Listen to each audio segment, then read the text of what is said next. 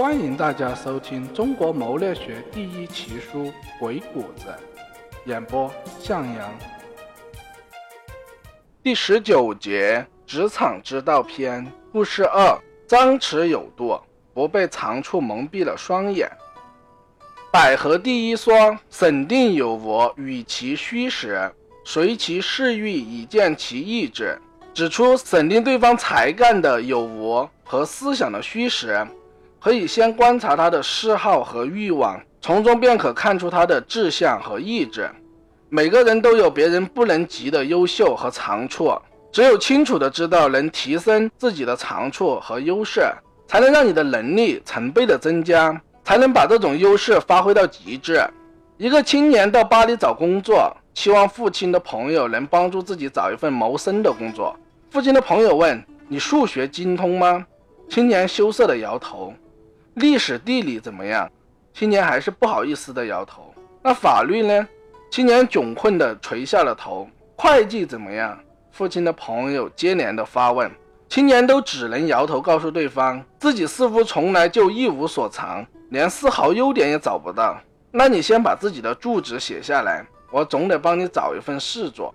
青年羞涩的写下了自己的地址，急忙转身要走，却被父亲的朋友一把拉住了。年轻人。你的名字写得很漂亮嘛，这就是你的优点。你不该只满足找一份糊口的工作，把名字写得好也算是个优点。青年在对方的眼中看到了肯定的答案。哦，我能把名字写得叫人称赞，那我就能把字写得漂亮。能把字写得漂亮，我就能把文章写得好看。受到鼓励的青年一点点地放大着自己的优点，兴奋的脚步立刻轻松了起来。数年后。青年果然写出了具有世界影响力的经典作品，他就是法国十八世纪家喻户晓的著名作家大仲马。发掘自己的长处，利用自己所有的优势，追求真正属于自己的道路，这是百合树的关键，这是获取事业成功的捷径。运用百合树，挖掘自己的优点，放大它，你的生活和工作就会大为不同。许多人本来可以做大事、立大业。但实际上却做着小事，过着平庸的生活。原因就在于他们没有去挖掘自己的长处，或者没有将自己的优势放大。在一个风光秀丽的小镇上，来了三个旅行者，他们同时住进一家旅店，都打算第二天一早出去游玩。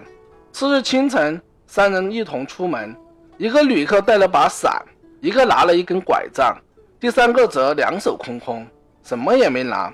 一天很快就过去了。傍晚时候下了一场大雨，当天色已经黑透的时候，三人陆续回来了。旅店的其他旅客也感觉很奇怪，带着雨伞的人淋湿了衣服，拿拐杖的人身上沾了不少泥，看起来摔倒过，而空手者却什么事儿也没有，浑身上下干干净净。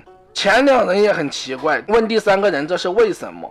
第三个旅行者没有回答，而是问拿伞的人。你为什么只是淋湿而没有摔跤呢？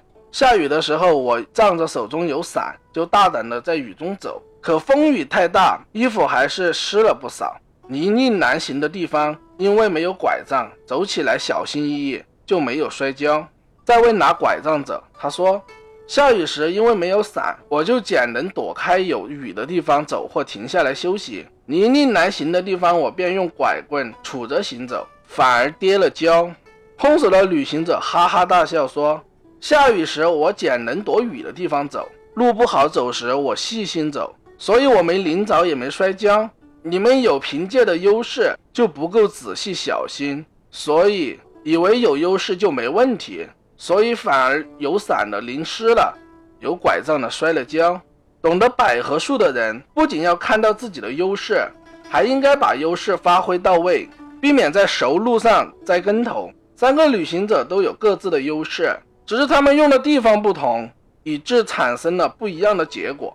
只有时刻保持着清醒和理智，你的雨伞才会为你遮风避雨，你的拐杖才能让你走得更稳。